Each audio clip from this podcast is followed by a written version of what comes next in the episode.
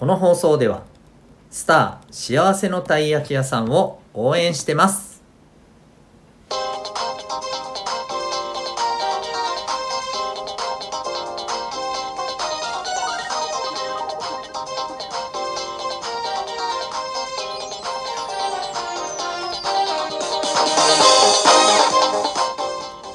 小中高生の皆さん日々行動してますか？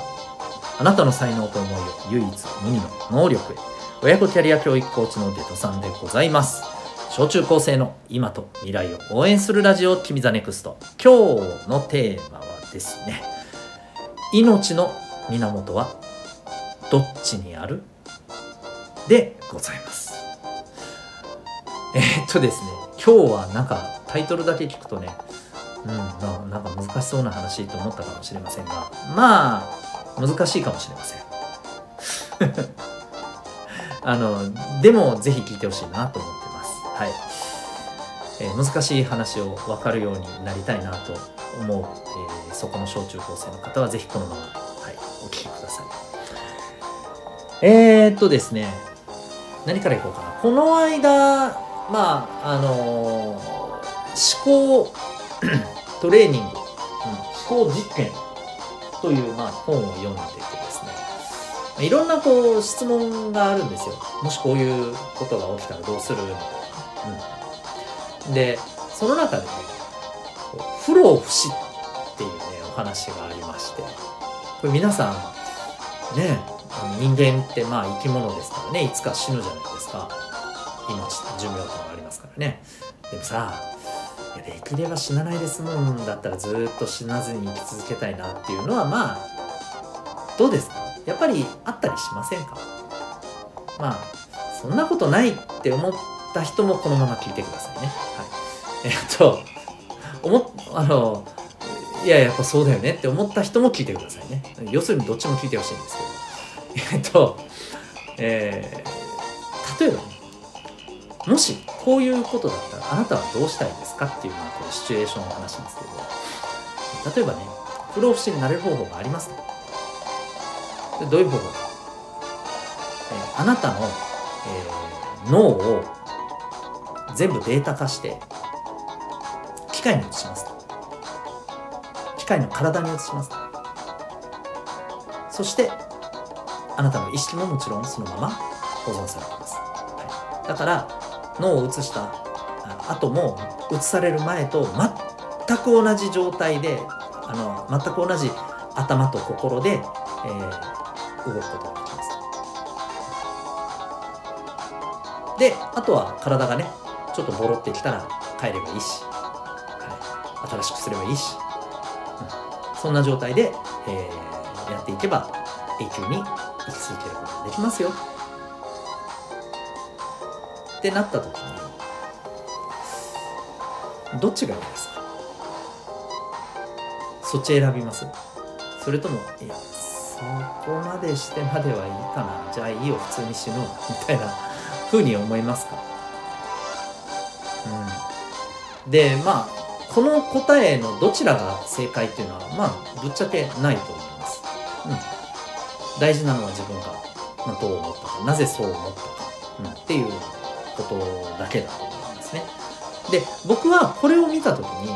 ああなるほどなとまあでもこれから先こういうことはありえるかもしれないなと、まあ、なぜならば、えー、それこそまあ今ねえっ、ー、とメタバースって言ってこう、えー、ネット内のネネット上でのね、え、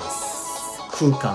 ね、えー、要するにバーチャルの中での空間っていうのがもっともっとねもう活用されるようになってきてまあだから分かりやすく言うとねマインクラフトの世界とかもある意味メタバースですよね。まあつ森とかもそうだよねあるよね、うん、でそこではさ自分の要はあの動かしてるキャラクターみたいなのがあるわけだけどさ例えばですよ、えっと、そこに、えー、生きている状態になるっていうかもう要するにそこの中でえ生活してる自分がむしろ本物だみたいなねいう風な世界が来るかもしれないなって思ったんですよね。なんでかっていうとまこれから多分この、えメタバースっていうところで自分のアバター分身として今までではできなかったようなこともできるようになるって言われてるんですよ例えば人と会ったりアバター同士でだけどね、うん、会ったりして話をしたり、うん、それってなんで電話とかズームも一緒じゃんって思うかもしれないけれどもあの電話とかズームってあくまで、ね、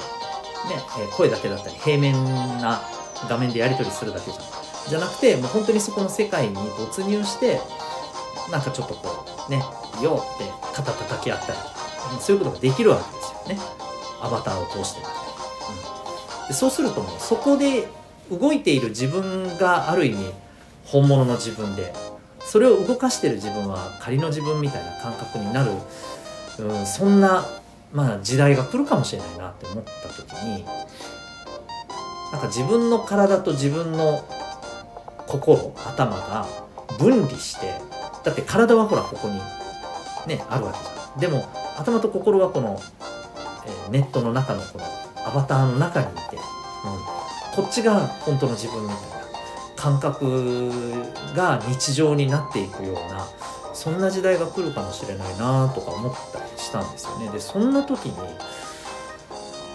いやもしかしたら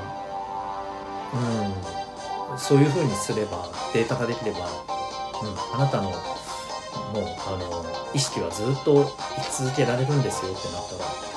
そっちの方がええわってなる人も増えるんだろうなって思ったんですよね、もちろんそのための技術がね完成することが大前提ですよだし、まあ、そこまでにはまだまだまだまだ時間かかると思いますまあ残念ながらあの今これを聞いてるえ小中高生の皆さんが生きてる間に実現するかなって感じはするけどね。まあ実現したらそれはそれでいいよね。うん。はい。まあ、なので、えー、そんなことをね、思った時に、でもね、でもさ、決して命の源はそこにはないよね。でしょ？だって結局のところそのアバターの元になってる頭と心ってのはその人格ってのはねその人格を持ってるあなたたちってのは結局のところはさねお母さんのお腹の中で育って生まれてお母さんから生まれてきたわけじゃん。でしょ？命からほんリアルな命から結局生み出されてるわけですのでねだから命のもとは結局ここにあるんだよなというふうに考えるとやっぱりねどこまでこの、えー、ね、ネットの技術が発達していってどこまで便利になってもここの究極の部分だけはまあやっぱりねリアルには、えー、リアル、えーじゃないなネットには実現できないリアルの部分だよなってなんとなく思ってますよね。でまあだから何ってわけじゃないんですけど結局のところやっぱりね今生きてこの体の中に入っている自分の意識っていうのが結局はまあ一番確かな自分なのは、まあ、間違いないわけですよね。うん、そうということはねあのどんなにね、えー例えば、まあ、あのアバターのを使ったねゲームだったり、まあ、あのそういう世界でのところに居心地の良さを感じていても結局生きてる源はリアルな世界である。でそことのギャップで、まあ、苦しむ人っていうのもいたりするわけじゃないですか。ゲームやネットの世界では居心地いいけどリアルはもうなんかいいことなんか一つもないみたいな極端な話ねなんかそんな風に思ってたりする人も、まあ、いたりするわけじゃないですか、うん、だからやっぱりね命の源であるリアルの場所でどうあるかっていうことがね結局のところはまあやっぱり一番大事なんじゃないかななんていうことは改めて思った、はい、そんな出来事をお話しさせていただきました。うんまあ、皆さんだったらねこのえ頭とか意識をデータ化して、えー、永久に生き続けられますよと機械の体でね、えー、あるいはアバターみたいな世界でねできますよってなったとしてどうしますかっていうね感じですね。はい。ということで、えー、今日はですね、えー、そうですね、え命の源はどちらにあると、まあ、そんなテーマでお送りいたしました。最後にお知らせでございます。私が運営してます、小中高生のためのオンラインのコミュニティ民学というものがあります。興味がある方は、ウェブサイトへのリンクありますんで、えー、チェックしてみてください。Zoom と Discord で参加できるコミュニティでございます。それでは最後までお聴きいただきありがとうございました。あなたは今日どんな行動を起こしますか？それではまた明日、学び大きい一日を。